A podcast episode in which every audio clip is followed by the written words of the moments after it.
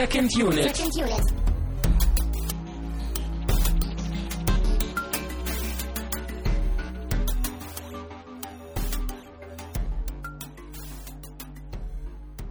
Herzlich willkommen im neuen Jahr 2013 und herzlich willkommen bei Second Unit. Wir sind natürlich immer noch euer Lieblingspodcast in Sachen Film. Mein Name ist Christian Steiner und ich habe bei mir Tamine Mut. Huhu, Schön, dass es Dinge gibt, die sich auch im neuen Jahr nicht geändert haben. wir sind immer noch da und die Welt ist nicht untergegangen. Richtig. Zwei sehr, sehr schöne Dinge.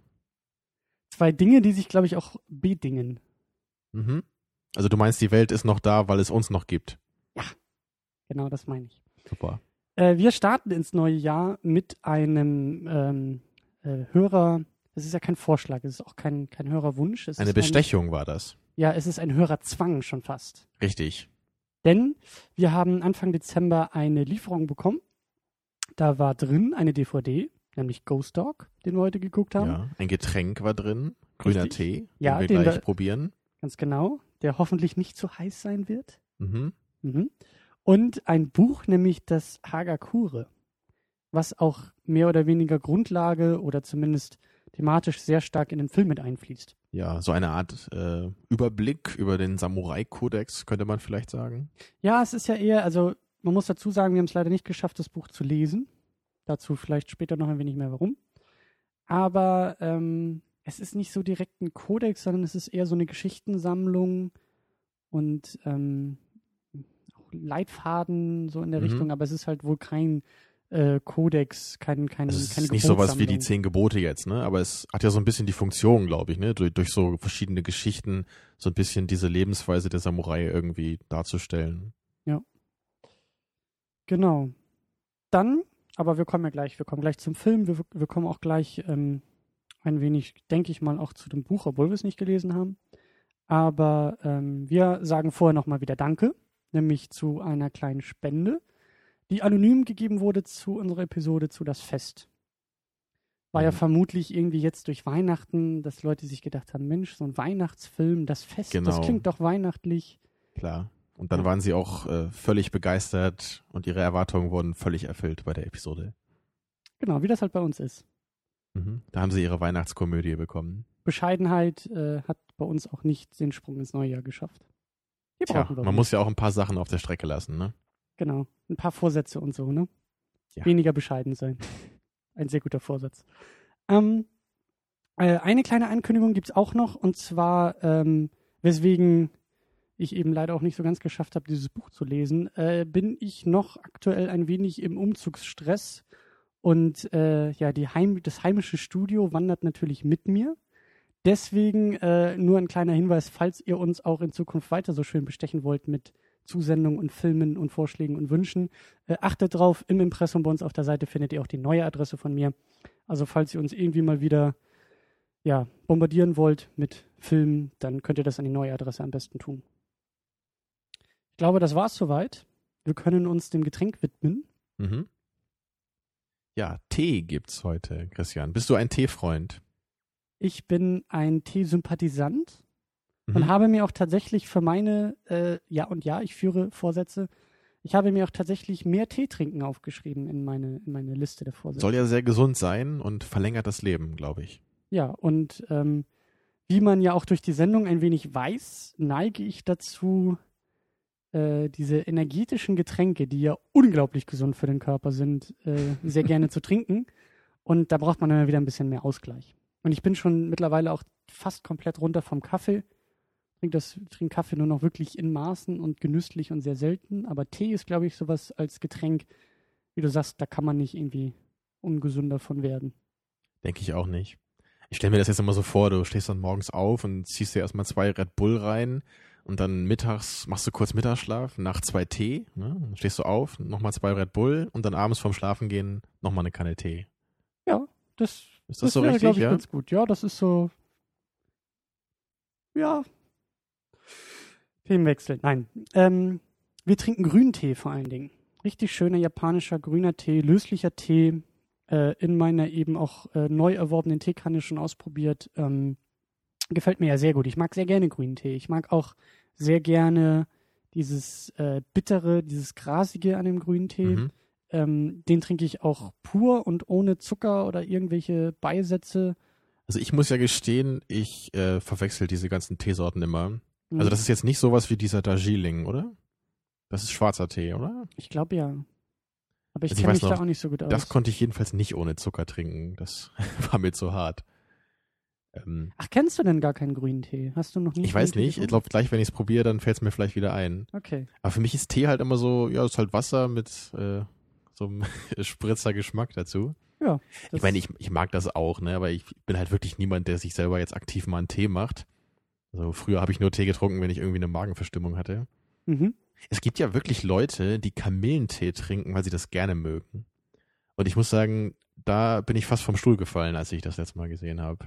Ja, ich mache das sehr gerne. Ich Ich weiß nicht, wir hatten Spieleabend und da waren wir so zu viert da und dann hat einer gefragt, Mensch, will jemand Kamillentee? Und ich fange gleich an zu lachen. So, und alle anderen so, ja klar, mach mir mal einen. Und so, was?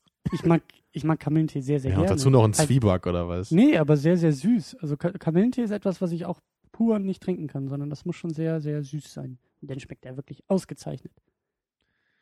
Oh Gott, wo bin ich hier gelandet? Gut. Wir sind aber nicht in einem Tee-Podcast gelandet, aber trotzdem wollen wir diesen Grüntee einfach mal probieren. Ich hoffe ja, nach deiner, äh, nach deinem halben Theaterstück, was du vor dieser Sendung hier gemacht hast, oh, der Tee ist zu heiß, hm, das kann ich gar nicht trinken, ich brauche einen Löffel. Ich weiß nicht, in den Tee gehört ein Löffel für mich. Das muss man umrühren können, sonst setzt sich das alles auf den Boden irgendwann. Na gut, ich wusste ja gar nicht, dass du dich so gut mit Tee auskennst. Ja, wenn, dann mit Löffel, ne?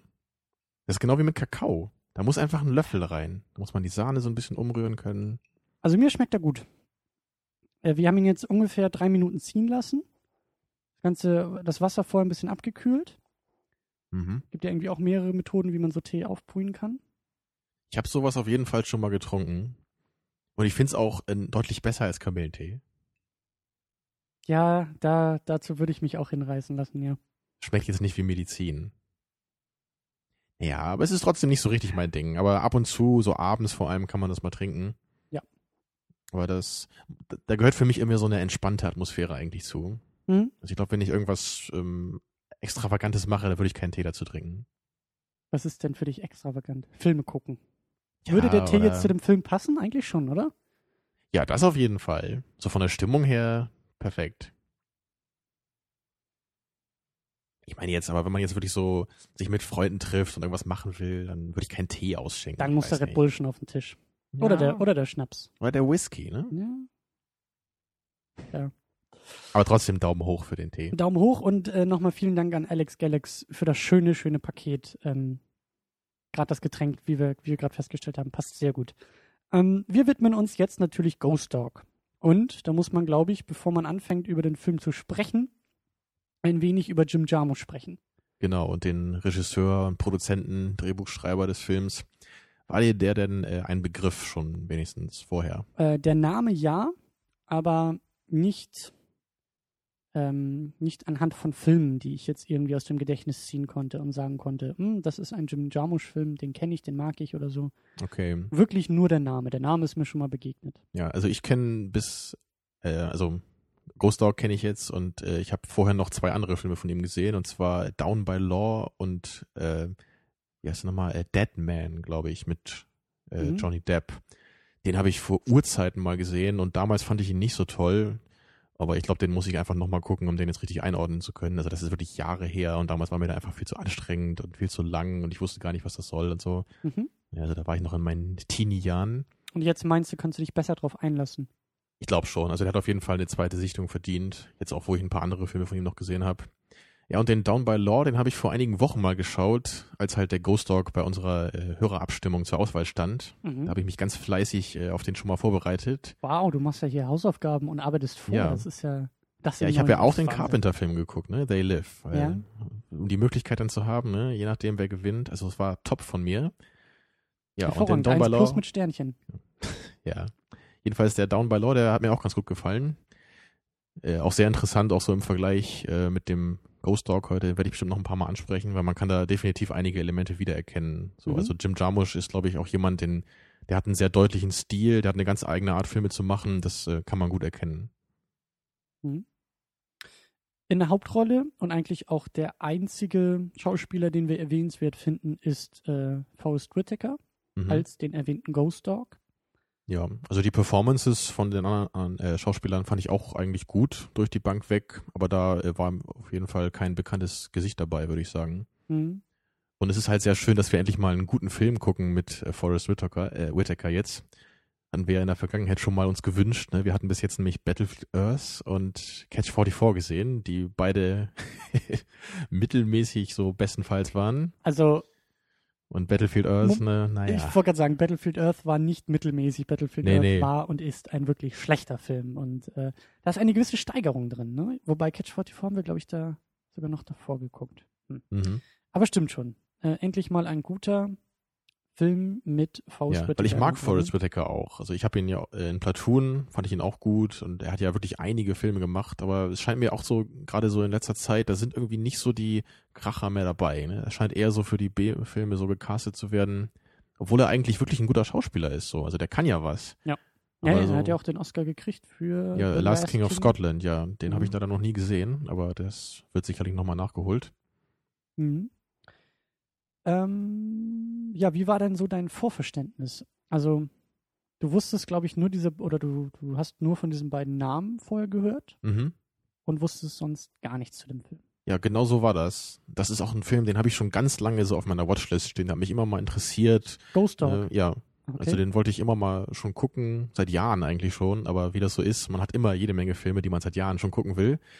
Und Ja. gerade wenn man halt überhaupt nichts weiß von dem Film, wie das bei mir jetzt war bei Ghost Dog, dann weiß man noch nie so genau, wann jetzt der richtige Zeitpunkt ist, das mal zu machen. Ne? weißt du denn, wie du auf den Film gekommen bist? War das so die Verbindung Jim Jarmusch irgendwie? Das, das der nee, Name, das, oder? das war gar nicht so. Das habe ich erst später rausgefunden. Ich glaube, ein Kumpel von mir, der äh, mochte den auch schon sehr lange und ist halt einfach auch ein be relativ bekannter Film so. Und wenn man wie ich öfter mal so bei IMDb rumstöbert, dann Mhm. stößt man da einfach mal drüber. Ja, und deswegen war das einfach, also jetzt nichts Spezielles auf Jim Jarmusch bezogen. Mhm. Ich, Ja, aber, aber so inhaltlich war mir da wirklich gar nichts bekannt. Ich wusste halt nur, es geht halt um ja so einen schwarzen Typen, der anscheinend so nach dem Kodex der Samurai lebt. Aber da hat es dann auch schon aufgehört beim Vorverständnis. ja, und das war auch ungefähr meins. Ich hatte den, den Trailer ja gesehen durch die, durch die Abstimmung, die wir gemacht hatten. Äh, hatte ich die Trailer dann ja auch verlinkt und mir natürlich auch einmal angeguckt. Und wirklich viel gibt der Trailer auch jetzt nicht unbedingt her. Schon ein bisschen Stimmung, Atmosphäre, aber so vom, vom Plot her hatte ich jetzt nicht das Gefühl, irgendwie zu wissen, was da, was da los ist. Mhm. Aber ähm, ich war dem Film auch sehr positiv gegenüber eingestellt. Jetzt nicht nur, weil wir den irgendwie hier geschenkt bekommen haben, sondern auch, weil ich die Thematik äh, sehr spannend finde, eigentlich auch schon immer irgendwie auch mit der japanischen Kultur so ein bisschen sympathisiert habe und die Idee eigentlich sehr, sehr cool fand, eben halt irgendwie einen, ja, schwarzen Kopfgeldjäger oder was auch immer er da irgendwie denn sein wird, sein soll, halt nach diesem, nach diesem Kodex so ein bisschen oder nach dieser Samurai-Tradition irgendwie äh, leben zu lassen. Das, das war für mich Ja. schon mal eine spannende Mischung irgendwie.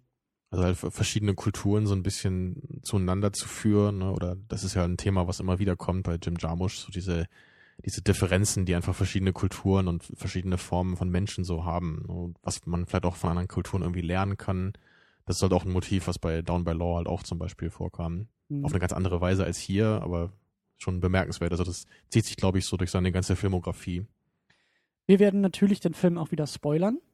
Ähm, ja, wird sich, glaube ich, nicht lohnen, da irgendwie einen Spoiler-Part zu machen, aber ähm, kannst du den Film zusammenfassen? Kannst du da wieder irgendwie in zwei Sätzen die Story wiedergeben? Ja, der schwierigste Part wie üblich. Ja, wie gesagt, es geht um Forrest Whitaker, ein ja, Auftragskiller ist er im Grunde, würde ich sagen, ähm, dem sein Leben gerettet wurde von einem ja so Wise Guy, ne, so einem Mafia-Typen Mhm. und deswegen fühlt sich halt Forrest Whitaker ähm, dem verpflichtet und führt deswegen für ihn Aufträge aus, äh, bis zu dem Punkt, wo er schließlich selber ausgeschaltet werden soll. Und dann beginnt halt für ihn ja der Kampf gegen seinen ehemaligen Auftraggeber und dessen Komplizen. Mhm. Ja, und die ganzen Geschehnisse spitzen sich immer weiter zu. Hervorragend. Dafür, dass du dich immer so ein bisschen zierst vor dieser Aufgabe, ist es immer noch mehr 1 plus mit Sternchen. Vorarbeit gemacht und auch noch den Plot perfekt zusammengefasst. Aber sowas von das alles im neuen Jahr. Es ist, äh, du bist gut rübergekommen ins neue Jahr. top. Hervorragend. Ähm, das Besondere eben an dem Film ist ja auch, wie du schon erwähnt hast, dass er nach diesem, nach diesem Buch auch lebt und auch in der Erzählweise dieses Buch sehr, sehr wichtig ist. Ja, es gibt ja immer wieder so kurze Shots einfach von, von, so, einem, von so einem Textauszug aus dem Buch, der dann vorgetragen wird von Forrest Whitaker. Also das ist ja wirklich fünf, sechs Mal im Film vorgekommen. Passt halt auch sehr gut zu dieser langsamen Erzählweise. Ne? Also mhm. wir, wir lernen immer mehr, was so diese Art Samurai zu sein eigentlich bedeutet, auch in der heutigen Zeit, ne? Und wie Forrest Whitaker versucht damit umzugehen und das so in sein Leben zu integrieren. Ja, und das hat irgendwie auch schon fast so was Episodenhaftes an sich, finde ich. Also das, das war so. Wie meinst du das? Naja, in der, in der Art und Weise, wie eben erzählt wird. Oder so habe ich auch ein bisschen versucht, den Film dann irgendwie zu deuten oder auch zu verstehen. Ähm, das hat auch nicht immer ganz so geklappt und geglückt, aber ja, dadurch, dass wir halt immer diesen Textauszug irgendwie vorgelesen bekommen, der eigentlich immer relativ kurz ist und so eine gewisse eine gewisse Idee irgendwie formuliert, so in diesem Samurai-Leben. Irgendwie, wie ein Samurai irgendwie gestärkt sein muss, auch irgendwie noch nach dem Tod hinaus, wenn er geköpft wurde im Krieg, irgendwie immer noch die letzten Schritte entschieden äh, äh gehen können muss, um sein Ziel irgendwie noch zu erfüllen.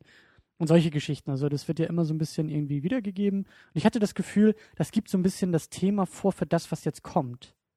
Also du meinst den jeweiligen Abschnitt in der Geschichte, der genau. wurde so ein bisschen ja paraphrasiert durch diese Samurai-Anekdote dann. Genau. Mhm, Oder ja, das zumindest stimmt. so als Einleitung irgendwie thematisch herangeführt. Ja, das stimmt. Das konnte man schon feststellen hier und hier und da.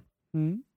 Aber es kam durch, dadurch trotzdem nicht so richtig äh, episodenhaft ähm, nee, rüber bei mir. Deswegen sage ich ja, es ist jetzt auch nicht, also das, das trifft nicht ganz zu, aber das war zuerst so meine Vermutung irgendwie, dass das dass das in diese Richtung gehen könnte. Oder also es hätte mich zum Beispiel eben jetzt auch nicht gewundert, wenn wir viel, viel größere zeitliche Sprünge dadurch gehabt hätten. Also wenn, wenn mhm. die Geschichte, die, naja, die passiert, glaube ich, innerhalb weniger Tage, wenn ich mal so raten vermuten Ja, würde ich auch sagen. Hätte mich jetzt nicht gewundert, wenn dadurch durch diese, durch diese Textauszüge auch viel größere Sprünge da gewesen wären. Also wenn wir viel mehr diesen kompletten Werdegang oder den weiteren Werdegang irgendwie noch erlebt hätten, ähm, aber ja, du hast schon hätte recht. auch funktionieren können. Aber du hast schon recht, das ist jetzt kein, das ist kein Episodenfilm. Er hat irgendwie gewisse Anleihen oder gewisse Stilelemente, ähm, die ja die ihn episodenartig machen. Aber das ist auch nicht unbedingt der mhm. Kern des Films und das will er auch nicht unbedingt sein. Aber schon ganz interessant, dass du das so beschreibst. Das wäre mir jetzt gar nicht so eingefallen, das mit den Worten zu machen. Aber du hast ja schon recht in gewisser Weise, weil inhaltlich könnte man es ja schon sagen, ne? dass einfach so im, im Plot oder, oder einfach in, in Bezug auf die Entwicklung des Plots ist es ja schon irgendwie immer eine kleine Episode, die sich halt mit diesem Thema, das halt vorgestellt wird aus diesem Samurai-Kodex, dann ja, es beschäftigt sich ja immer damit. Und ähm, also es macht ihn, oder was, was ihn nicht ganz episodenhaft macht, ist ja die Tatsache, dass bei solchen Episodenfilmen ja tatsächlich die einzelnen Abschnitte eigentlich sehr ähm, auseinandergerissen sind ja, oder thematisch. Ja, eben große Zeitsprünge sind. oder, oder der Ort wird anders, andere Charaktere. Das ist jetzt hier nie der Fall gewesen. Genau, es bleibt ja immer bei derselben Thematik. Aber was mir gerade so ein bisschen einfällt, und äh, äh, das geht auch in die Richtung gefährliches Halbwissen oder ein bisschen mal aus der Hüfte geschossen, was ich überflogen habe in dem Buch, ist eben auch, dass das Buch wohl so ähnlich auch geschrieben ist.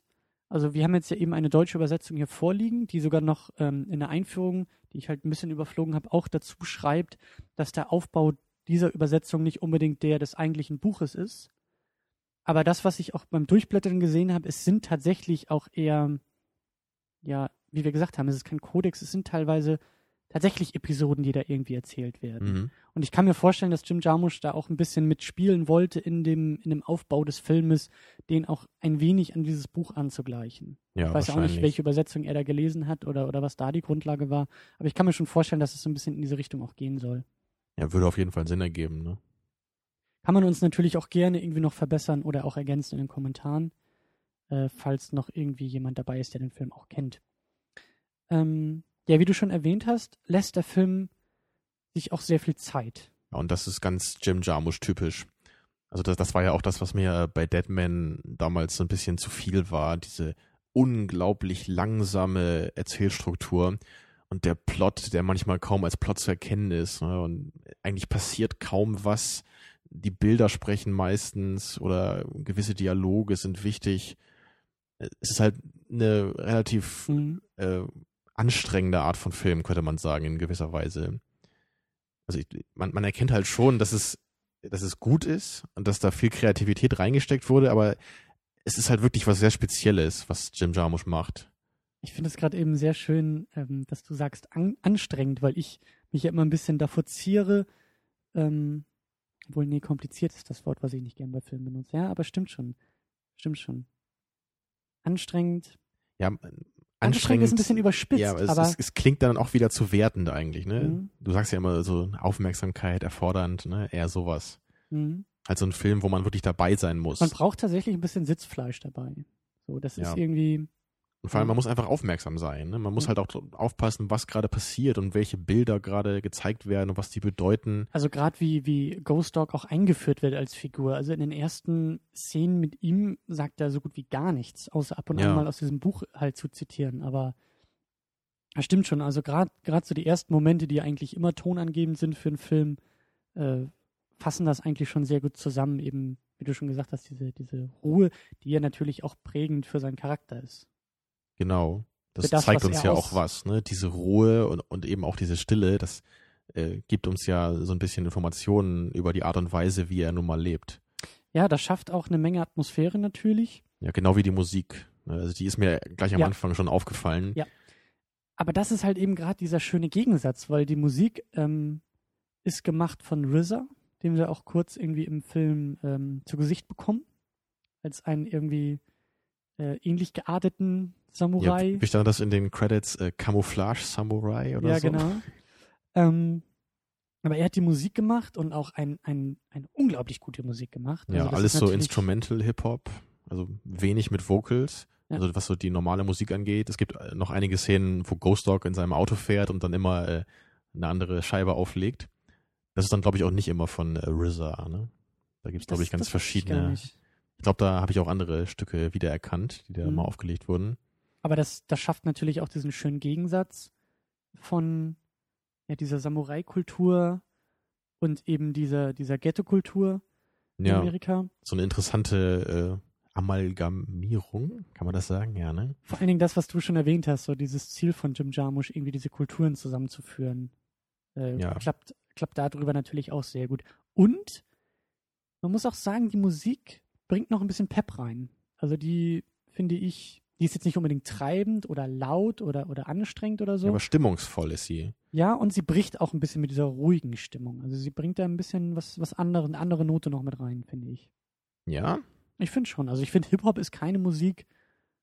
Also wenn ich die Stimmung des Filmes in Musik, in ein Musikgenre übertragen müsste, dann wäre das schon fast eher klassische Musik oder ruhiger Jazz, der irgendwie dazu passen würde. Da würde ich, glaube ich, selten Hm. Hip-Hop assoziieren. Ja, aber wenn es so Also- Instrumental Hip-Hop ist, wie das ja gerade so am Anfang, wenn du, dir, wenn du dich an die Opening-Scenes zum Beispiel erinnerst, ne, wo so diese Kamera von oben so über diese Straßen gefahren Mhm. ist, und dazu kam ja auch eher dieser ruhigere, langsamere Instrumental Hip-Hop, das, das hat für mich schon sehr gut gepasst.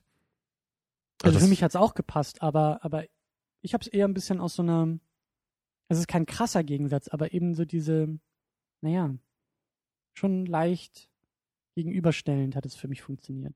Ja, also, Also es mal, mal so, mal so. Ich weiß schon so ein bisschen, was du meinst, aber äh, also ich würde jetzt halt nicht sagen, dass es ein Kontrast ist in, in, in den meisten Szenen. Das, das hat sich, das war es halt verschieden, ja, ja. aber es, es hat halt schon gepasst, würde ich sagen. ja, die Verschiedenheit, das ist, das ist, äh, ich habe da noch eine, eine Hausarbeit in meinem Hinterkopf ähm, von einem Philosophen, der immer so schön drauf, drauf gepocht hat, von dem, von dem nicht trennenden Unterschied und dem nicht mischenden Zusammenhang. Ja, dann zitier dich doch mal kurz hier aus deiner Nee, das Hausarbeit. ist, äh, das ist eben von, von äh, Reinhold zitiert, der halt immer wieder darauf gepocht hat, auf nicht trennende Unterschiede und nicht mischende Zusammenhänge. Und genau das äh, ist für mich die Musik und die Stimmung irgendwie. Das ist Was denn von beiden? Ja, beides. Es ist gleichzeitig beides. Es ist ein. Verstehst du? es ist kein Entweder-Oder. Allein den Satz so. Es ist gleichzeitig beides. Verstehst du? Ich möchte das jetzt so ungern ausführen, weil ich eigentlich ungern jetzt in die Philo Philosophie abdriften würde. Ich meine, das Statement, das äh, äh, bewahrheitet, glaube ich, alle Vorurteile gegenüber die Philosophen so, ne? Verstehst du? Geschwollen herreden und keine Ahnung haben, ne? Äh, das fasst eigentlich so die letzten 40 regulären Sendungen und Sondersendungen von, Ja. dieser, von diesem Podcast hervorragend zusammen. Das hätten wir mal auf die Homepage schreiben sollen. Vorne drauf. Ja. Ähm, wo waren wir stehen geblieben? Auch schöner Satz, der auch in der Philosophie, glaube ich, häufiger fällt. Wo waren wir eigentlich? Ähm, wir waren noch ein bisschen bei der Länge und bei der Erzählstruktur. Ähm, ja, und da, da kommt eben das Stichwort Länge irgendwie auch mit ins Spiel, weil du schon gesagt hast, der, der, wie heißt er, Deadman? Ja. Der, der zu lang war. Trifft das auf Ghost Dog auch zu? Gefühlt zu lang, der Film Ja, knapp zwei Stunden. Also rein zeitlich gesehen sind äh, Jarmuschs Filme ja gar nicht so lang. Also die gehen, glaube ich, selten über zwei Stunden äh, hinaus. Nur wie sie halt gemacht sind, ist halt wirklich langatmig. Jetzt erstmal ohne das zu werten, aber sie sind einfach sehr ruhig und es passiert eigentlich auch relativ wenig, so zumindest im, im Vergleich so immer. Es, gibt halt viele Dialoge und viele Szenen, wo einfach gar nichts gesagt wird auch, Mhm. wo einfach nur die Bilder für sich stehen.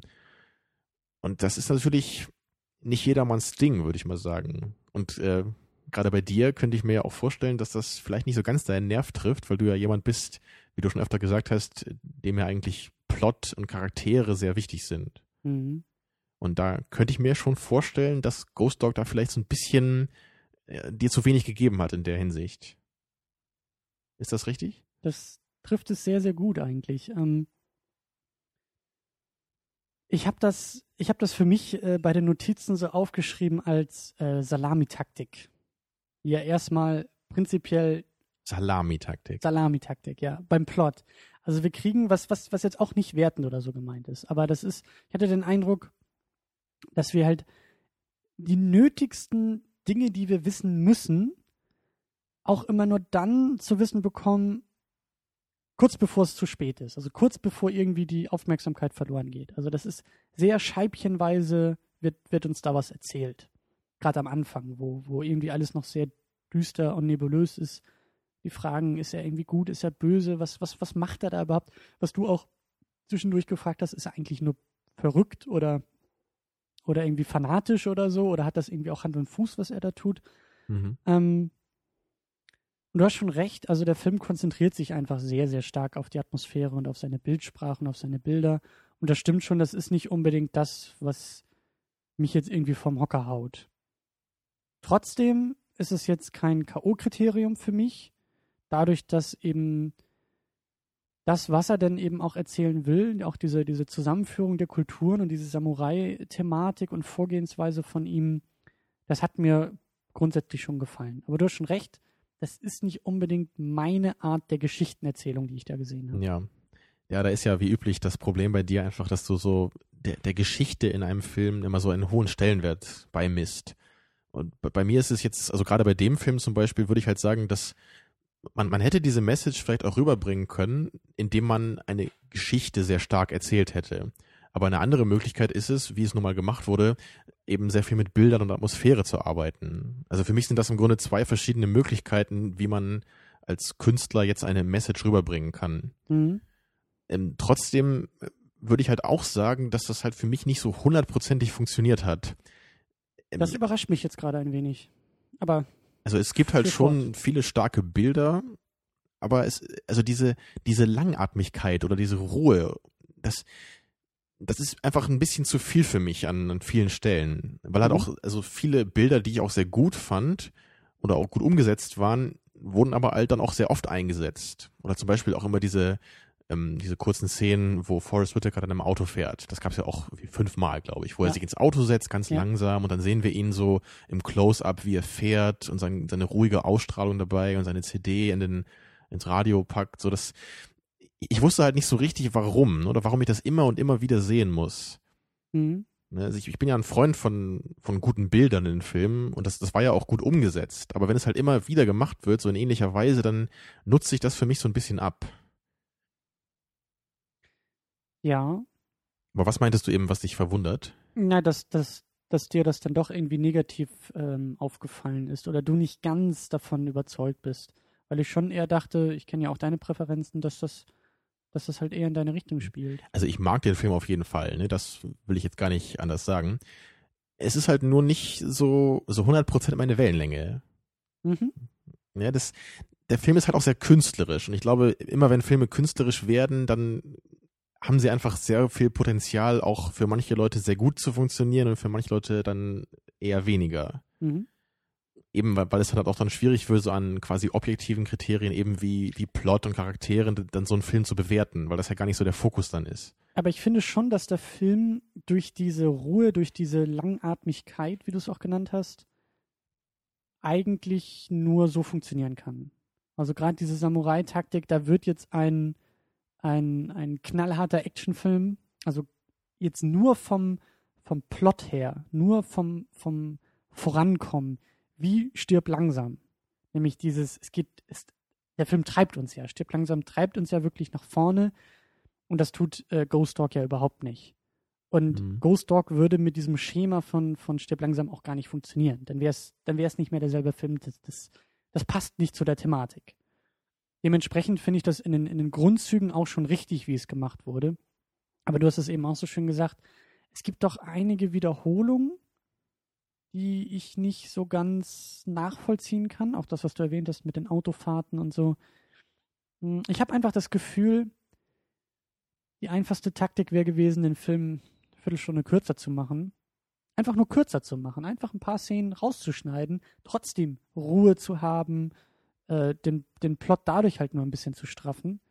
Das hätte, glaube ich, Mhm. schon, also das hätte bei mir mehr Ja. funktioniert. Ich würde dir aber in dem Punkt eben äh, widersprechen. Also ich könnte mir durchaus vorstellen, dass man diese Message auch in einem sehr plotorientierten Film hätte rüberbringen können. Du hast natürlich recht, dass das dann nicht, also überhaupt nicht mehr so ein Film wie dieser Ghost Dog, wie wir ihn jetzt haben, geworden wäre. Aber ich würde, glaube ich, nicht sagen, dass diese, diese Samurai-Thematik per, äh, per se einen ruhigen Film erfordert. Ich glaube, das könnte man wirklich auf verschiedene Weisen rüberbringen. Es muss halt dann nur, wenn man sich für eine Weise entscheidet, dann muss es auch stimmig sein und auch konsequent durchgezogen werden. Mhm. Ja, du hast wahrscheinlich auch recht. Man könnte da tatsächlich mehr auch irgendwie auf Charaktere und so eingehen. Ich meine, also man, aber, man braucht ja keinen, dann im Umkehrschluss nicht gleich einen platten Actionfilm zu machen. Ne? Wenn man es ganz so krass macht, wäre es natürlich dann belanglos einfach nur. Ja. Aber man könnte ja trotzdem auch mit, mit anderen Elementen arbeiten. Eben, ne? mit, mit sehr vielen starken Charakteren vielleicht, mit, mit einem komplizierteren Plot und dass eben so die, diese Samurai-Ideen, dass die vielleicht eben auch durch den Plot irgendwie dann beim Charakter, also bei Ghost Dog zum Beispiel, so hervorgerufen werden. Mhm. Ne, dass er halt, dass es halt noch viel mehr darum geht, dass irgendwie vielleicht sein, sein Meister in Anführungsstrichen ihn irgendwie hintergeht. Ne, dass sowas irgendwie noch mehr betont wird zum Beispiel. Fandest du in dem Kontext es auch irgendwie anstrengend, dass das immer wieder zitiert wurde aus dem Buch? Also immer wieder vorgelesen wurde auch aus dem Buch? Das hat ja schon ein bisschen, bisschen Geschwindigkeit rausgenommen. Ja, als eins von vielen Elementen, die Geschwindigkeit rausnehmen. Also ich würde noch nicht sagen, dass es jetzt negativ war. Es hätte auf keinen Fall mehr sein dürfen, weil es ja wirklich, ich, ich weiß nicht, wie oft das gemacht wurde, aber also fünfmal mindestens, ne, gab es wirklich so diese, diesen schwarzen Screen mit Ich der weißen fast sagen, Schrift oder Zwischen fünf und zehn Mal ungefähr. Ja, kann sogar sein, dass es echt noch ein bisschen mehr war. Das, es ist halt nicht so die elegante Weise, sowas zu machen. Ne? Einfach so diese Text, den Text einzublenden und den dann so vorzutragen. Ja. Schlecht fand ich es jetzt nicht. Aber da hätte man es vielleicht irgendwie besser machen können, weiß ich auch nicht. Aber wenn man es dann wieder so in dieser Episodenhaftigkeit sieht, so wie du es genannt hast, macht es ja eigentlich schon wieder Sinn, ne? wenn man das so ein Mhm. bisschen als Einleitung für den jeweiligen Abschnitt sieht, der ja vielleicht auch wirklich ein bisschen trennen soll, also dieser Text, dann ist es ja schon wieder in Ordnung. Ne? Mhm. Ja, aber allgemein so, so gefühlsmäßig ist es halt nicht so nicht so perfekt für mich. Ne? Mhm. Damit kann ich aber leben. Was uns auch noch aufgefallen ist an, an Formalität, dass sehr, sehr viele ähm, amerikanische Cartoons zitiert wurden in dem Film. Also wir sehen ganz oft irgendwie wie eine Figur, ich glaube, das sind auch immer irgendwie die, die Mafiosi, ähm, Fernseh schauen und es läuft halt irgendwie, was, was war das, Ja. Woody Woodpecker, Ja, oder irgendwelche anderen Shows, die ich vom Namen nicht kenne. Ja, Itchy und Scratchy waren auch noch da, ne, aus den Simpsons. Ja, die halt, also Itchy und Scratchy haben, haben schon sehr starke Bezüge zu, zu der umgebenden Szene ja irgendwie gemacht. Gerade das Mhm. Ende. Der Film endet ja schon fast mit so einem, mit so einem Cartoon. Ja, konntest du damit irgendwie was anfangen? Also war das.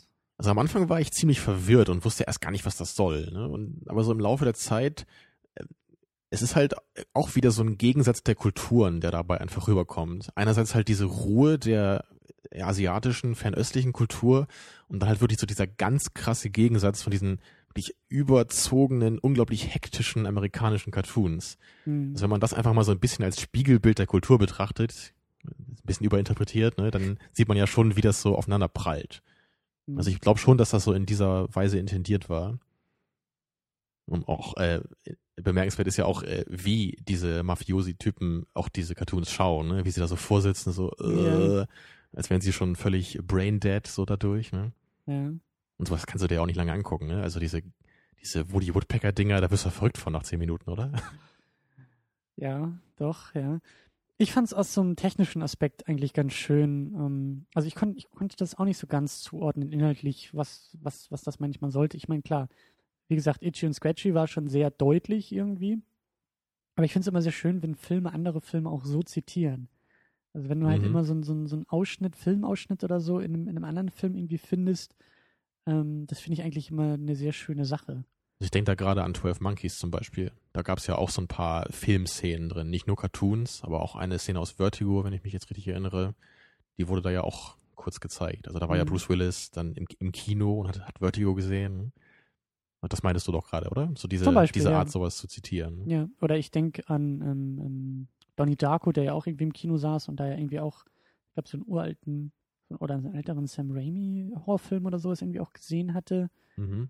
Ähm, ich sag ja, das ist erst, das ist nur so eine kleine Anmerkung, aber ich finde es immer sehr, sehr charmant, wenn Filme so auch auf andere Filme verweisen. Ja, vielleicht wird es ja irgendwann mal so sein, dass wir in anderen Podcasts mal so Ausschnitte hören aus Second Unit. Das wäre natürlich spitze, ähm, kommen wir aber langsam ein wenig zum, zum Inhalt ähm, und vor allen Dingen auch zu den, zu den Figuren oder vor allem in der Hauptsache ja zu Ghost Dog. Ähm, ich habe mir am Anfang die Frage gestellt, wie eigentlich bei jedem Film, wer ist das, was macht er und was motiviert ihn? Ist er, jetzt ganz platt gesagt, ist er gut oder ist er böse? Da gab es halt so eine Szene, ähm, wo er, glaube ich, auch wieder mit dem Auto unterwegs war oder zu Fuß sogar. Und dann blickte irgendwie in so eine Seitengasse, wo offensichtlich ein alter Mann kurz davor ist, überfallen zu werden. Ja. Ähm, da habe ich mir dann, also da, da dachte ich auch kurz, so, das, das könnte jetzt so eine Schlüsselszene sein, die uns Jim Jarmusch zeigt. Eben die Frage, ob er eigenhändig eingreifen würde, also dieser typische amerikanische Helden, äh, der ja gerade bei, bei, äh, bei meinen geliebten Comicfiguren ja irgendwie immer wieder mhm. äh, durchkommt, ne? Clark Kent, der sich dann irgendwie äh, äh, schnell verzieht, genau. um als man, Superman einzugreifen. Man würde den Close-Up sehen von seinem Oberkörper und dann reißt er das Hemd auf und man sieht dieses strahlende S. Das wäre. Ja. Das schmilzt du gleich dahin, ne? Ja, herrlich. Ähm, aber das war tatsächlich so eine Szene,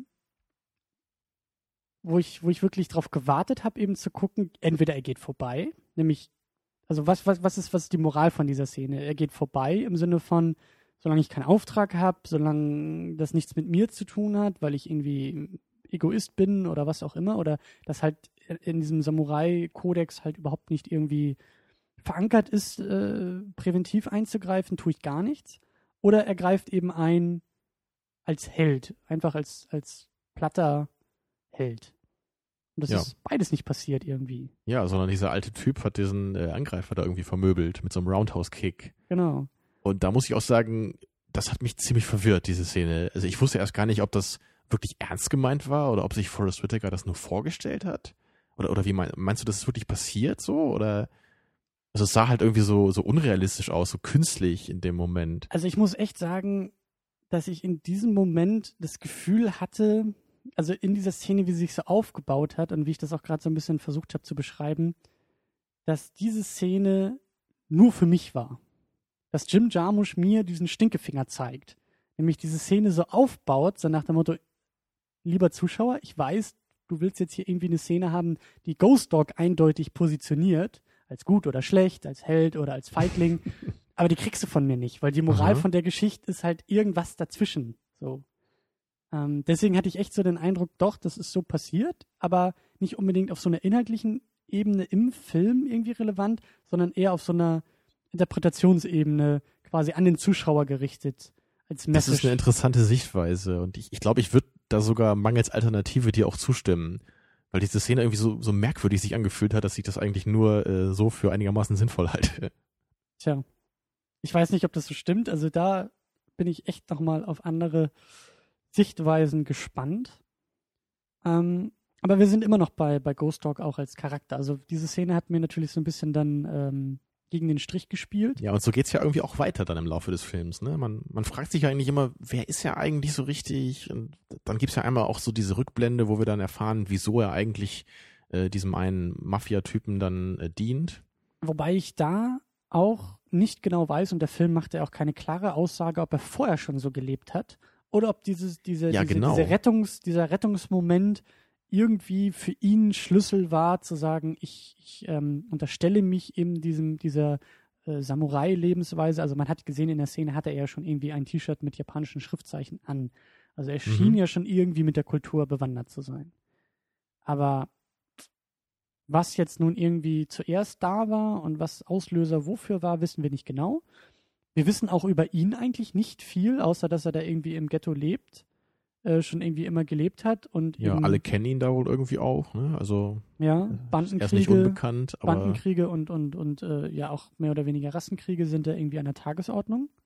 mhm. Aber so persönliche Motivation in irgendeiner Form wissen wir jetzt nicht unbedingt. Familie. Ja, er wirkt ja sowas. irgendwie so ein bisschen wie so ein Außenstehender. Also dieses kleine Mädchen einmal, das fragt ihn ja auch, Mensch, alle sagen immer, du hast überhaupt keine Freunde. ne? Und er meint so, ja, nicht so richtig. Ne? Einen Freund hat er Aber- ja, den, den französisch sprechenden Eisverkäufer.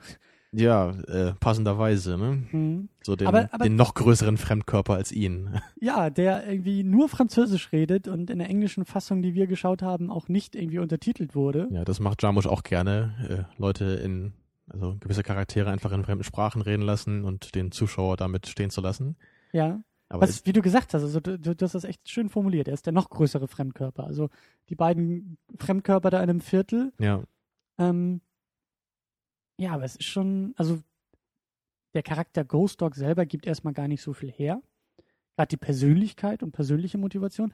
Aber dann wieder auch auf das Thema äh, bezogen soll es das ja eigentlich auch gar nicht. Und noch mal kurz zu diesem äh, französischen Typen auch. Äh, das ist ja auch ganz interessant. Äh, die, also er redet ja wirklich immer nur Französisch. Und wenn man jetzt wie wir kein Französisch kann, dann versteht man eigentlich nur ein paar Worte ab und zu. Und ich fand es halt ganz interessant, einmal, glaube ich, bei der letzten Szene mit ihm, wo Ghost Dog da irgendwie seine, seine Waffen bei ihm deponiert, ne, und das alles hinsteht, dann, da, da hält er ja auch so eine kleine Ansprache ihm gegenüber und erzählt ihm einige Dinge und dann guckt er ihn ja so an, so, und ich, ich weiß, dass du mich verstehst jetzt so, ne, und jetzt muss ich gehen, so. Also, da kommt, glaube ich, auch wieder so dieses, diese Thematik rüber, dass halt die verschiedenen Kulturen sich halt trotzdem irgendwie verstehen auf eine gewisse Art und Weise, nur halt nicht auf diese deutliche Weise, in der, also in dem Beispiel eben durch Sprache. Also in, in Ja. dieser oberflächlichen Ebene, auf dieser Ebene, da sind sie verschieden. Aber sie haben halt trotzdem auf so einer anderen Ebene, können sie halt schon so irgendwie connecten. Also wenn du verstehst, was ich meine. Ja, Also das, das wurde für mich da so angedeutet. ja, das hat sich auch in den anderen Szenen, finde ich, gut gezeigt, weil Ghost Dog da ja auch äh, eigentlich immer sehr gerne sich sein Schokoladeneis abholt und die beiden Ja. spielen Schach miteinander. Also da ist schon Genau, das sind so verschiedene andere Level, auf denen die beiden miteinander kommunizieren und auf denen sie sich anscheinend auch dann viel näher sind und deswegen halt irgendwie schon quasi befreundet sind, obwohl sie ja sich nicht mal vers verstehen können, ne? sprachlich. Und auch am Ende funktioniert das ja auch eigentlich perfekt, wie du gesagt hast, als er da irgendwie seine Sachen liegen lässt und sich dem finalen Showdown irgendwie widmet und da ja dann niedergeballert wird und aber trotzdem irgendwie den, den Franzosen an der Seite halten will, der nicht eingreifen soll und das versteht Mhm. er auch in dem Moment. Obwohl er, wie du ja gesagt hast, wortwörtlich gar nichts versteht, aber in der Situation erkennen kann, was gerade los ist und was Ja. nicht. Und du hast schon recht, auch dass, dass Jim Jarmusch da sich anscheinend ja auch gegen weigert, finde ich, finde ich spannend. Weil ähm, ich war zuerst ein wenig verunsichert, weil ich einfach nicht wusste äh, beim Schauen, ob das jetzt irgendwie nur ein technisches Problem ist. Weil wir haben ja explizit die Untertitel ausgeblendet, wo ich jetzt nicht wusste, heißt das jetzt, da sind eigentlich Untertitel, Das fragt man sich ja öfter mal bei Filmen, ne? Ja, Also da ist man ja verwöhnt als Zuschauer heutzutage. Man will ja eigentlich alles un untertitelt äh, bekommen. genau, man will alles verstehen einfach. Und das finde ich sehr, sehr gut, wenn, wenn Jarmusch da einfach gegen an, also bewusst gegen angeht, ähm, weil das, obwohl ich zuerst ja ein wenig enttäuscht war, über, über diesen Franzosen einfach nichts zu erfahren und eben diese Sprachbarriere zu haben, finde ich das im Nachhinein eigentlich sehr, sehr, also eigentlich bereichert das den Charakter für mich. Oder, oder macht ihn, Ja, zumindest ich, seine mehr. Funktion im Film. Ja. Und äh, sowas ähnliches gab es bei Down by Law zum Beispiel auch. Da gab es hier äh, Roberto Benini, kennst du den? Der Auch Name ein sagt mir was, echt ja. bekannter italienischer Schauspieler. Das war, glaube ich, so einer seiner ersten Hollywood, äh, nein, nicht ganz Hollywood-Filme, aber äh, amerikanischen Filme. Und äh, der hat da auch äh, bei, in Down by Law, da hat er auch einige, ja, so ausschweifende Monologe auf Italienisch, ne, wo dann schön so dieses äh, mediterrane Temperament rüberkommt. Und da hat man Ja. natürlich auch keine Ahnung, wovon er da gerade redet, aber es hat natürlich trotzdem eine Wirkung und man, man erfährt dadurch trotzdem was über ihn und wie er so ist, ne, seine, diese Persönlichkeit, so dass er sich von nichts unterkriegen lässt. Ne, und hier ist es ja irgendwie genauso, ne, obwohl wir ja ihn nicht wörtlich verstehen. Ja, und es, es wirft die Aufmerksamkeit des Zuschauers auch eben nicht so sehr auf den Inhalt, sondern auf alles drumherum. Wie du schon gesagt hast, Gestik, Ja, das ist ja fast schon eine, eine Metapher für den Film, ne? Hervorragend. ähm, ja, ich glaube, das sind auch so mehr oder weniger die wichtigsten Figuren und Charaktere eigentlich. Ne? Ich meine, diese die Mafiosi sind ja nun jetzt nicht irgendwie weiter weiter wichtig, sind ja fast eher Plot-Devices. Es gab einige ganz amüsante äh, Gestalten bei denen, aber da war jetzt keiner so von zentraler Bedeutung für den Plot. Funktioniert Ghost Dog für dich denn als Charakter? Ist er manchmal zu cool? Ist er manchmal zu ruhig? Oder inszeniert er sich zu sehr? Es ist natürlich schon irgendwie problematisch. Also bei mir war das so, ich habe eigentlich den ganzen Film über immer noch gewartet, dass ich ein bisschen mehr Informationen über ihn bekomme. Ne, sei es jetzt irgendwie noch eine Rückblende von früher oder oder vielleicht noch ein paar mehr Dialoge, in denen er irgendwelchen Leuten beschreibt, was genau ihn eigentlich auszeichnet und warum er sich für diese Art zu leben entschieden hat. Mhm. Aber ganz so einfach macht's einem Jarmusch natürlich nicht, sondern er lässt halt wieder vieles sehr vage, sehr minimalistisch und sehr zur Interpretation offen. Und das ist einfach nicht so meine Art von Film. Aber deswegen, ja, wie ich halt schon sagte, es ist halt einfach sehr viel Kunst. Und ich weiß halt deswegen nicht so richtig, ob ich das irgendwie so als Makel jetzt herausstellen würde. Es ist halt schon was, was mir persönlich irgendwie als Makel vorkommt. Darf ich da kurz einhaken? Meinst du mit Kunst das Unkonkrete an einem Film? Ja, ich meinte so, ja, wahrscheinlich eher so dieses Abstrakte. Das wollte ich Mhm. damit jetzt irgendwie ausdrücken. Mhm. Und das ist halt, das ist halt oft eine, eine Ebene, auf, auf der man mich sehr schwer ansprechen kann, möchte ich mal sagen. Ich mag halt eigentlich Klarheit im Film, aber auf eine besondere, extravagante Art äh, ausgedrückt. Mhm. Und ich finde halt so die, die inhaltliche Schleierhaftigkeit, die macht mir eigentlich zu schaffen meistens.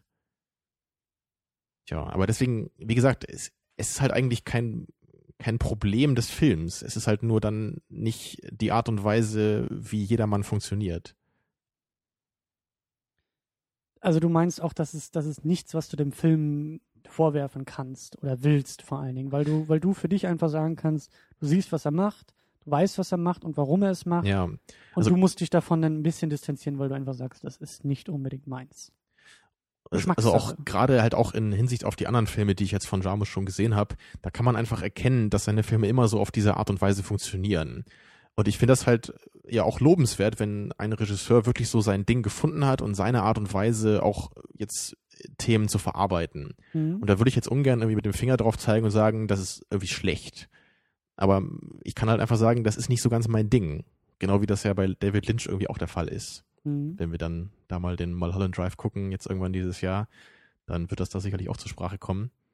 Da sind wir eigentlich auch schon, schon langsam bei diesem äh, allgemeineren Thema, was wir immer gerne als Rauschmeißer benutzen, nämlich so ganz plakativ äh, Indie-Filme. Ja, Und da wollen wir jetzt auch nicht unbedingt zu irgendeinem Ergebnis kommen, sondern uns erstmal diesem Phänomen ein wenig annähern. Nämlich auch mit der Frage, ob das, das so typisch für Indie-Filme irgendwie sein, sein will, sein soll. Natürlich auch, was Indie-Filme eigentlich überhaupt sind. Aber es scheint schon alles sehr, also überhaupt erstmal für Jim Jarmusch so seine Schublade auch zu sein. also so wie ich das weiß, ist Jarmusch auch einer der Leute, der das amerikanische Indie-Film-Kino wirklich groß gemacht hat, so in den frühen 80er Jahren mit seinen ersten Filmen.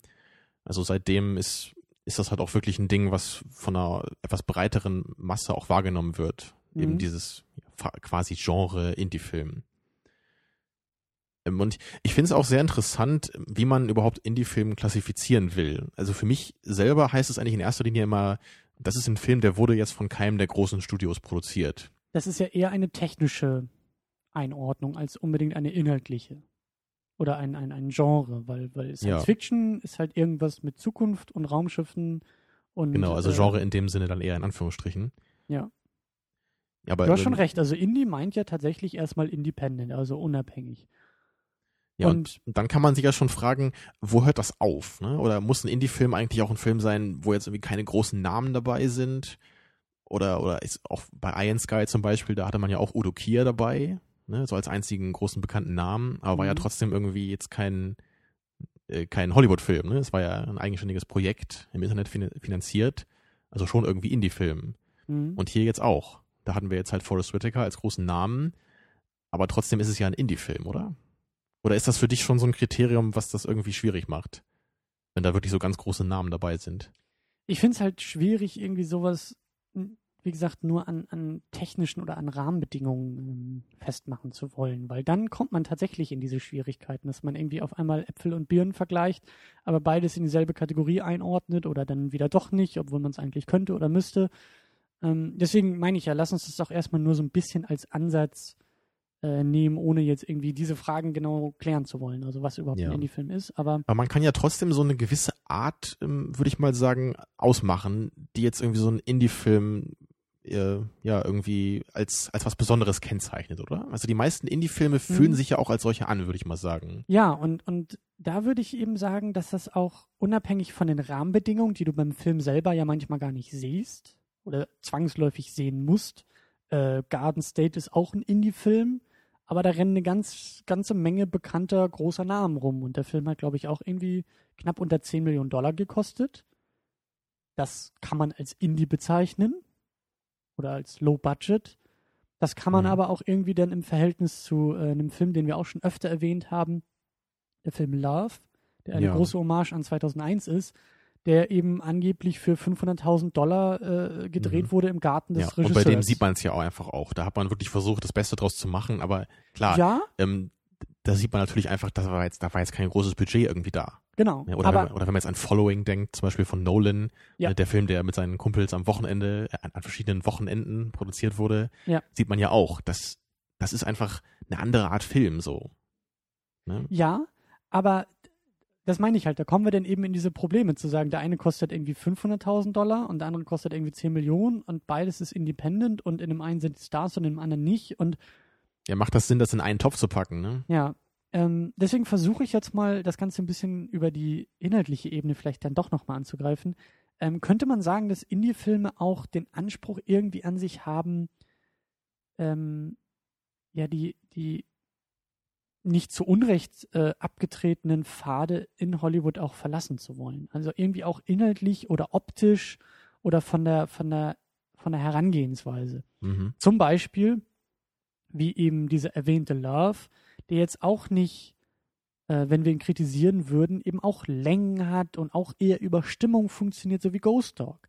Wie wir auch schon gesagt haben, der will nicht dieses, dieses, äh, ähm, jetzt fehlt mir irgendwie auch wieder das deutsche Wort, aber der will nicht so tight erzählen, der will nicht so, so komprimiert erzählen. Ja, also dieses. Geradlinige muss eigentlich auch gar nicht so dabei sein. Genau. Die Geschichte kann ruhig mal ausufern hier und da und gewisse Aspekte eher atmosphärisch betonen ne? und nicht einfach so durch, durch Klimax im Plot. Oder auch mit dieser Drei-Akt-Struktur ein bisschen mehr zu brechen oder zu spielen. Mhm. Oder dann sind wir auch wieder bei, bei, äh, bei der Dogma-Bewegung und das Fest, was wir, was Ja, wir geschaut klar. haben. So, das geht ja auch irgendwie alles in die Richtung.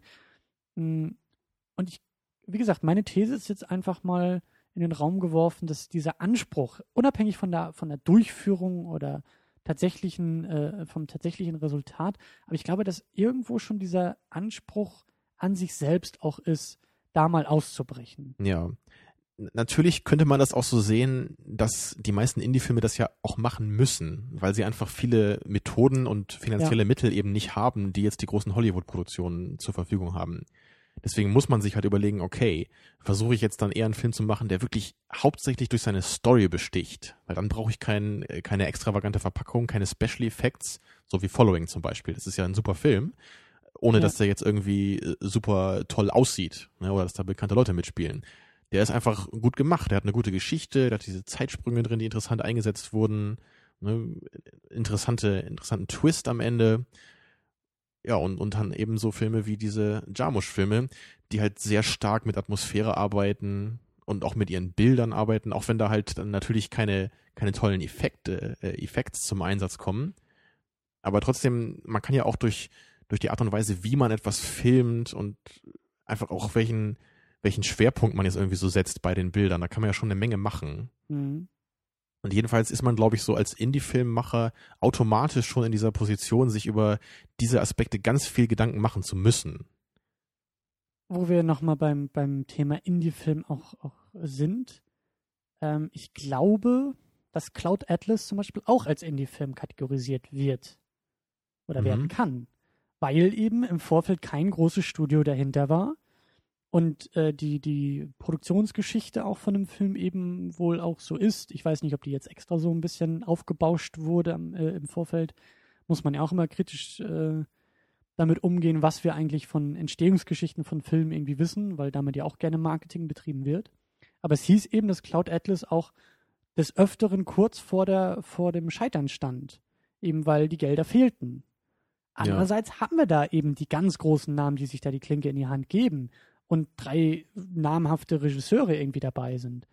Und der, glaube ich, auch knapp um die 100 Millionen Dollar gekostet hat, wo wir dann eben auch wieder bei diesem Problem sind, irgendwie, der sieht zu teuer aus, um ihn als Indie-Film Ja, zu Hat eine bezeichnen. Menge bekannte Schauspieler dabei. Ja, aber Ja. andererseits bricht der extrem mit diesem ganzen Hollywood und, und Erzählstrukturen und Inszenierungsweisen, was wir ja auch so äh, lobend herausgestellt haben. Die vielen Sprünge und, und die Erzählweise und die vielen Geschichten auf einmal, das macht ihn ja dann irgendwie auch, oder das, also auf dieser Ebene könnte man ihn in die, ähm, in die Richtung der Independent-Filme eben auch stellen. Ja.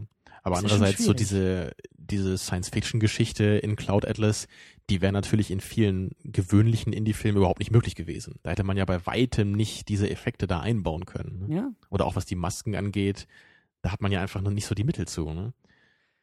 ähm, können wir uns denn zumindest darauf einigen, dass es für Indie-Filme gewisse Berührungspunkte gibt?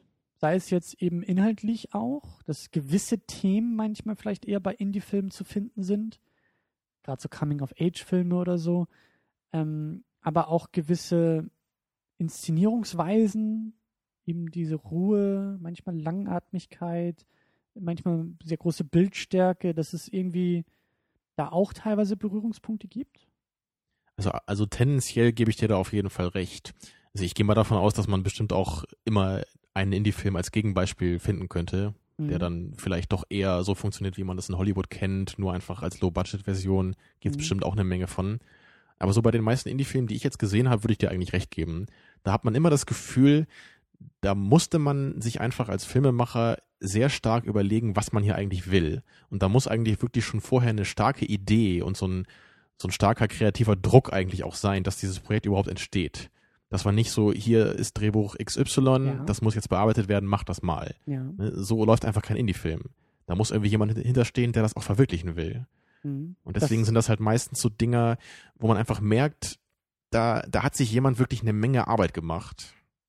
Also so kamen mir wirklich die meisten Indie-Filme vor, die ich bis jetzt gesehen habe. das stimmt auch, ja, dass, dass, dass da ein, ein, dass die Seele des Filmes oder die Leidenschaft der Filmemacher irgendwie auch deutlicher zu Ja. sehen ist als vielleicht bei, bei manch anderen Filmen. Und das ist bei mir meistens dann zumindest schon mal so ein Grund, warum der Film immer Respekt von mir bekommt. Auch wenn Mhm. das dann nicht so ganz mein Ding ist, wie das jetzt bei Jarmusch halt auch der Fall ist. Ich habe halt einen großen Respekt für diese Art von Film. Und ich respektiere einfach auch, dass dieser jemand seine künstlerische Intention hat und die halt auch wirklich konsequent umsetzen kann. Mhm.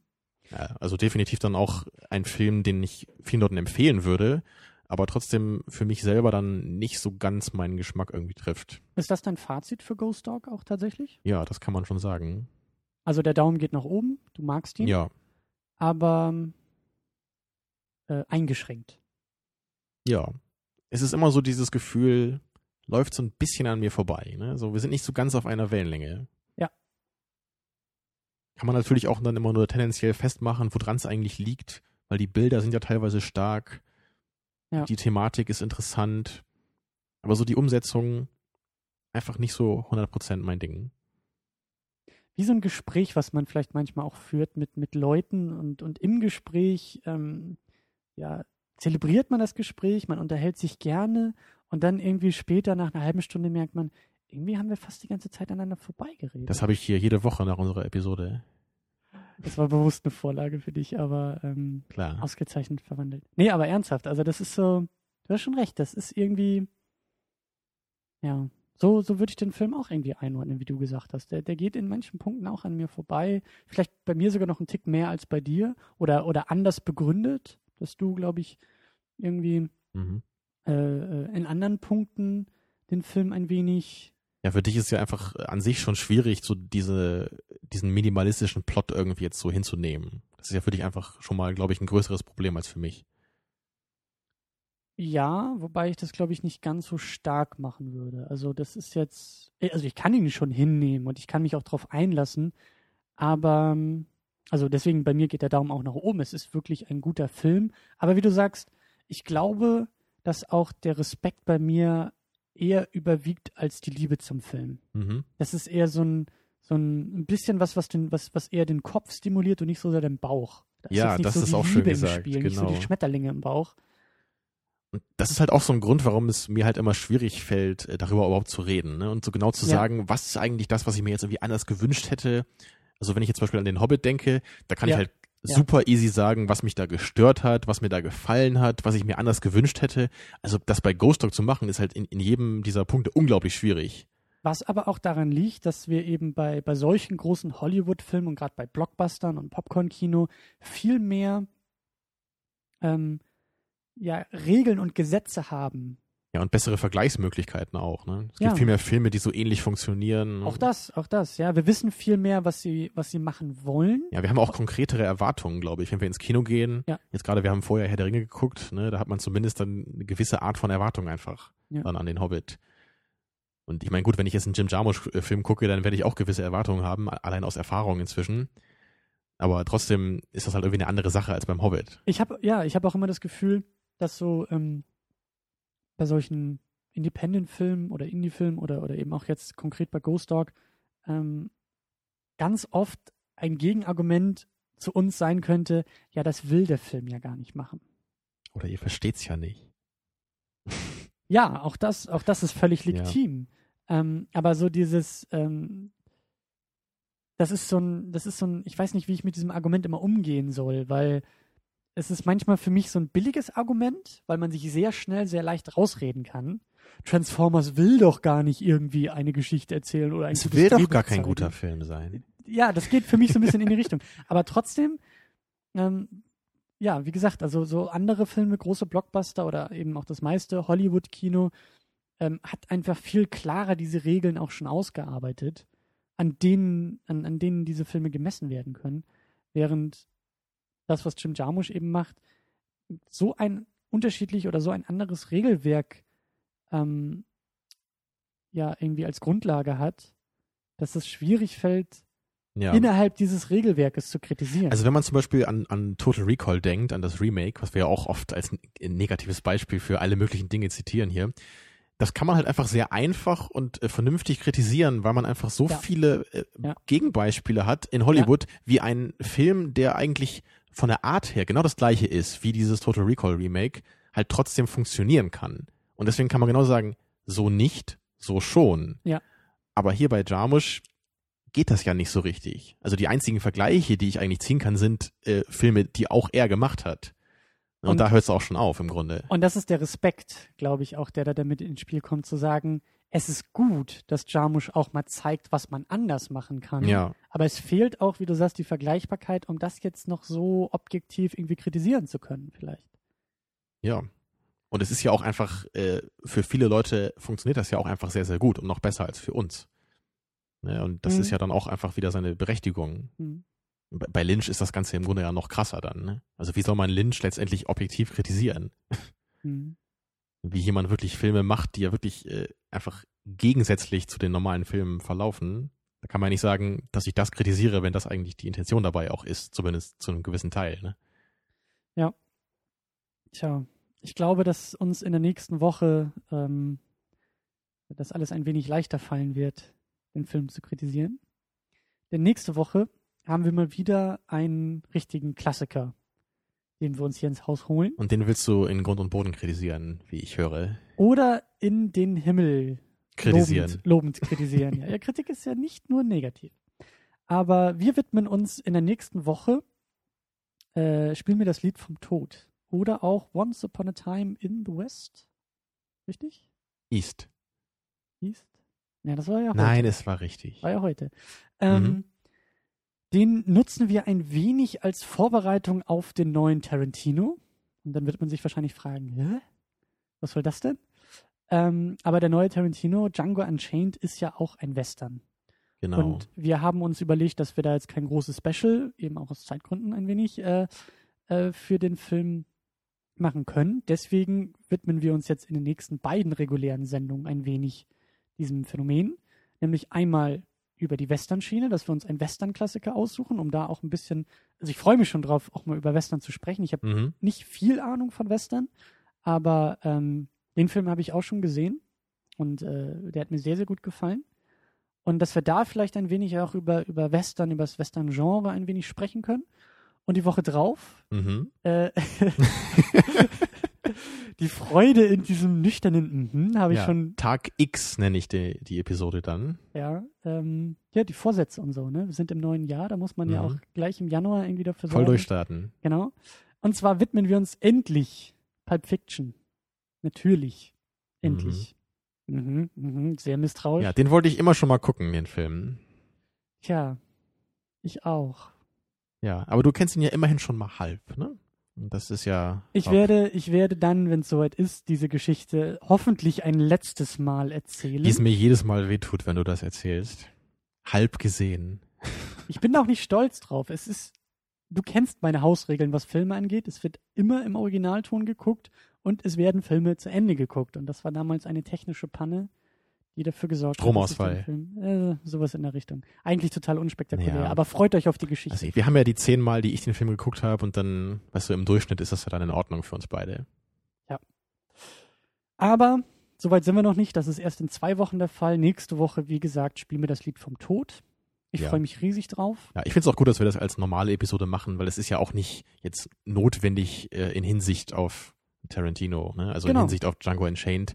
Genau. Das ist halt nur eine ganz äh, coole Art und Weise, glaube ich, uns darauf persönlich einzustimmen. Ne? Einmal Tarantino, einmal Western Ja. und dann haben wir einfach den neuen Tarantino, der ja nun mal Western ist. Also so diese Mischung aus beiden Genres. Und wie du auch sagst, dass ähm, ich gehe mal davon aus, dass die nächste Sendung eben auch allen was geben wird, die überhaupt nicht irgendwie auf Tarantino abfahren oder irgendwas damit zu tun haben wollen. Genau. Wir werden noch nicht alle fünf Minuten sagen, hoffentlich sehen wir das dann in Django Unchained wieder. Ja, das, äh, das glaube ich auch nicht. Ähm, bis dahin sind wir auch im neuen Jahr unverändert im Internet zu finden auf www.secondunit-podcast.de.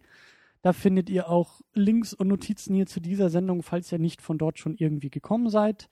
Und da findet ihr auch alle weiteren Links zu Facebook und Twitter und dieses ganze Internet, äh, Social Media Gelöt, da sind wir auch vertreten. Da findet ihr uns auch. Und da findet ihr auch jede Woche eben die neue Episode. Bis dahin ähm, sage ich auch im neuen Jahr, ähm, was sage ich am Ende immer? Ich glaube sowas wie Tschüss. Ja, guten Abend und gute Nacht oder so. Nee, das ist ja aus. Ja, das habe ich nur manchmal gesagt. Das ist, äh, das ist guten Morgen und falls wir uns nicht mehr sehen, guten Tag, guten Abend und gute Nacht. Ja, das meinte ich. Das ist aus der Truman Show. Top. Top. Äh, bis dahin, äh, ihr wisst schon. Tschüss und so. Jo, surft fleißig zu uns rüber. Äh, macht's gut.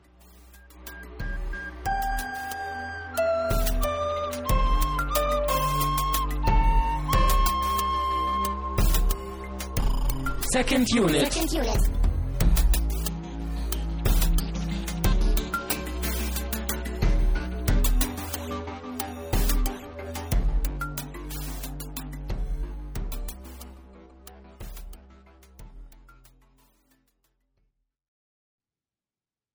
Jetzt höre ich auch. Jetzt, ich höre was. Wenn ich sage so, dann höre ich das auch.